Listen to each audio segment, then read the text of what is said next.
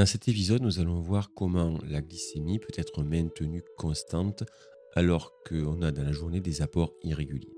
En effet, vous savez que les muscles ont besoin de glucose pour venir de l'ATP qui sera nécessaire pour leur fonctionnement.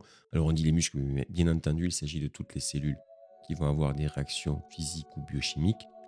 Et pourtant, les apports ne sont pas continus.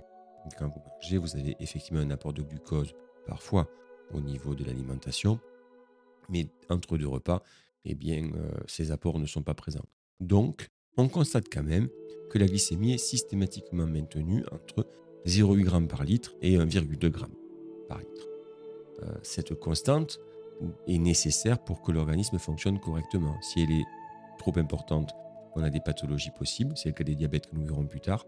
Si elle n'est pas assez suffisante, on est dans le cadre de l'hypoglycémie. Alors, comment est-il possible de maintenir cette glycémie constante On peut supposer que cela va faire appel à des réservoirs qui vont dans un certain cas stocker le glucose et dans notre cas le libérer. Une expérience historique a permis de mettre en évidence le fait que le foie était capable de stocker le glucose sous une forme particulière qu'on appelle le glycogène. Alors je vous en parlais rapidement, il s'agit d'une expérience de Claude Bernard qui fait le constat suivant. Lorsque l'on abandonne un foie après l'avoir lavé, eh bien, il ne libère plus de glucose en première intention. Et puis lorsqu'on laisse un certain temps se passer, on s'aperçoit qu'il va être capable de régénérer une quantité de glucose qu'il va libérer. Alors d'où provient ce glucose? Eh bien ce glucose provient d'une molécule de réserve qu'on appelle le glycogène, qui va se trouver dans le foie, mais également dans les muscles. Alors une différence toutefois entre les deux. Euh, au niveau du foie, le glycogène peut redonner du glucose qui peut repasser dans le sang. Au niveau musculaire, en revanche, le glycogène qui est formé ne peut que fabriquer du glucose utilisable par les muscles dans lequel on va le trouver. Alors qu'est-ce que le glycogène? Eh bien c'est un assemblage de molécules de glucose, on appelle ça un polymère de glucose, qui va, euh, ben, soit lorsqu'il s'agit de stocker du glucose, ajouter des molécules de glucose aux molécules de glycogène, soit lorsqu'il s'agit de libérer du glucose, eh bien découper le glycogène pour libérer des molécules de glucose. On peut donc dire que dans l'organisme, il existe deux catégories d'organes. Les organes puits et les organes sources. L'organe puits, c'est celui qui va puiser du glucose pour son fonctionnement. Alors c'est tous les organes, euh, le cerveau, les muscles, les viscères, le foie également. Et puis on a les organes sources, ce sont des organes qui vont pouvoir libérer du glucose. Alors, en première intention, on va avoir le tube digestif qui va récupérer le glucose suite à la digestion. Et puis on va avoir le foie qui va être capable lui aussi de libérer du glucose. On peut donc voir que le foie est à la fois un organe puits et à la fois un organe source. Donc maintenant, ces réserves de glucose qui sont libérées, où est-ce qu'elles vont se fixer, où est-ce qu'elles vont se former? On vient de dire déjà au niveau des muscles et au niveau du foie. En effet, on peut constater, notamment si on pratique un marquage radioactif sur du glucose, que après un repas, on va retrouver la radioactivité à la fois au niveau du foie et au niveau des muscles. On va également la retrouver au niveau des tissus graisseux qui sont la troisième réserve euh, dans laquelle l'organisme va stocker le glucose qu'il va récupérer lors d'un repas. Voyons maintenant comment se fait cette récupération on constate que dans... Euh, voyons maintenant comment va se faire cette récupération. On constate que suite à un repas, il va y avoir une forte hyperglycémie dans les veines qui sortent du tube digestif. Et puis, cette veine va arriver jusqu'au foie, on appelle ça la veine porte hépatique, et à la sortie du foie, on a retrouvé une glycémie tout à fait normale. Ça montre bien que le foie va être capable de récupérer l'excès de glucose pour le stocker sous forme de glycogène. En résumé, lorsque l'organisme obtient le glucose dont il a besoin, il va en utiliser une partie, bien entendu. Et puis, il va le stocker sous forme de glycogène dans un mécanisme qu'on appelle la glycogénogénèse dans deux types d'organes, le foie, le muscle. Il peut également le stocker sous forme de graisse au niveau des tissus graisseux. Lorsqu'il sera nécessaire de récupérer ce glucose, eh bien, il va dans ce cas-là dégrader le glycogène, c'est-à-dire récupérer le glucose qu'il contient dans un mécanisme qu'on appelle la glycogénolyse, ce qui permettra de refaire passer le, glucose dans le sang. Au niveau des muscles, on aura également une glycogénolyse, mais dans ce cas-là, le, glucose ne va pas être capable de repasser dans le sang, il sera uniquement utilisable par les muscles. Alors, bien entendu, on peut supposer que le maintien de cette constante glycémique, entre 0,8 et 1,2, nécessite un contrôle. Et pour cela, eh bien, on va mettre en jeu deux hormones. la première hormone, qui est celle qui est peut-être la plus connue, parce que c'est elle qui est impliquée dans le diabète, c'est l'insuline. L'insuline est une hormone qui est fabriquée au niveau d'un organe qu'on appelle le pancréas, dans une zone bien particulière du pancréas qu'on appelle les îlots de Langerhans. C'est ce qui forme le pancréas endocrine. En effet, cette partie du pancréas va libérer des hormones au niveau du sang. Alors, l'insuline est fabriquée par un type de cellules caractéristiques des, îlots de Langerhans qu'on appelle les cellules bêta.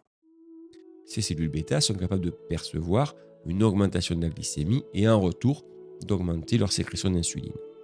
Alors, comment va agir cette insuline? Eh bien, l'insuline va se fixer au niveau de récepteurs situés au niveau du foie, des muscles, des tissus adipeux, qui vont provoquer soit la glycogénogénèse dans, le foie et dans les muscles, soit la fabrication de tissus gras au niveau des, des tissus graisseux. Alors bien entendu, s'il existe une hormone hypoglycémiante, il existe également une hormone hyperglycémiante. On va la trouver pas très loin de la première, puisqu'elle est sécrétée non pas dans les cellules bêta des îlots de Langerhans, mais dans les cellules alpha. Cette hormone est le glucagon. Donc le glucagon va avoir pour fonction de faire remonter la glycémie lorsqu'elle baisse. Autrement dit, les cellules alpha vont percevoir une baisse de la glycémie, sécréter une quantité de glucagon plus importante, qui va agir de deux manières, soit en provoquant la libération de glucose au niveau du foie, je vous rappelle qu'au niveau des muscles, ils ne peuvent pas libérer du glucose, soit en diminuant le stockage sous forme de glycogène de manière à éviter que le glucose qu'on libère soit, soit restocké au niveau d'organes de réserve.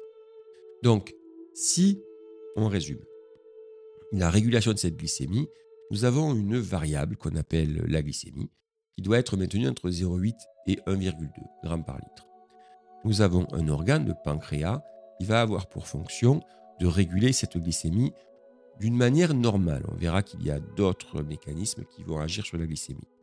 Lorsque la glycémie diminue, les cellules bêta des îlots de Langerhans contenues dans le pancréas vont libérer une hormone qu'on appelle l'insuline qui va provoquer le stockage du glucose en excès. Lorsque la glycémie augmente, nous allons avoir des cellules spécifiques du pancréas, les cellules bêta qu'on trouve dans les îlots de Langerhans, qui vont percevoir cette augmentation de la glycémie et libérer un retour de l'insuline qui va provoquer le stockage du glucose en.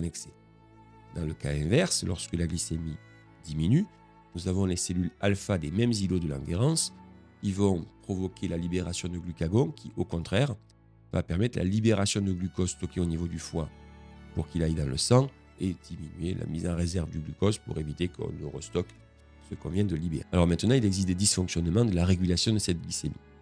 Le cas de figure le plus connu, c'est le diabète. Le diabète se caractérise par une hyperglycémie trop importante qui va avoir comme conséquence eh bien, des problèmes de circulation sanguine, ce qui peut provoquer la cécité, voire même dans certains cas des amputations. Il y a deux causes au diabète. Le diabète de type 1 qui est lié au fait que les cellules bêta des îlots de Langerhans ne sécrètent plus d'insuline pour des raisons euh, d'auto-immunité. Euh, dans ce cas-là, la solution consiste à faire tester le taux de glucose dans le sang régulièrement et à injecter la dose d'insuline qui permettra de faire diminuer ce glucose si on est dans un cas d'hyperglycémie. c'est un diabète qui apparaît en général chez les jeunes, qui apparaît de manière relativement brutale et qui se traite par injection d'insuline ou par l'usage d'une pompe à insuline qui automatiquement va estimer le taux de glucose et va adapter la dose d'insuline à sécréter. Il existe un autre diabète qu'on appelle le diabète de type 2, encore appelé non insulinodépendant, qui lui est lié aux cellules qui reçoivent l'information de l'insuline. Autrement dit, la production d'insuline est toujours bonne, mais euh, en général, suite à des excès alimentaires, suite à une hygiène de vie qui est peu, propice, eh bien, ces, récepteurs à l'insuline vont dysfonctionner. Ils ne vont plus être capables de, de recevoir l'information, autrement dit, de plus obéir à la nécessité de stocker glucose, qui explique l'hyperglycémie. Dans un premier temps, ça va provoquer en retour une production plus importante d'insuline et puis, d'un certain temps, celle-ci va diminuer. Donc là, pour le coup, c'est un diabète qui apparaît en général avec l'âge et avec une hygiène de vie euh, peut-être reprise. Euh, il n'y a pas de traitement par le biais de, de l'apport d'insuline, puisque l'insuline n'agit pas sur les organes sur lesquels elle devrait agir. Donc voilà, deux types de diabète qui peuvent avoir les mêmes conséquences s'ils ne sont pas pris en charge.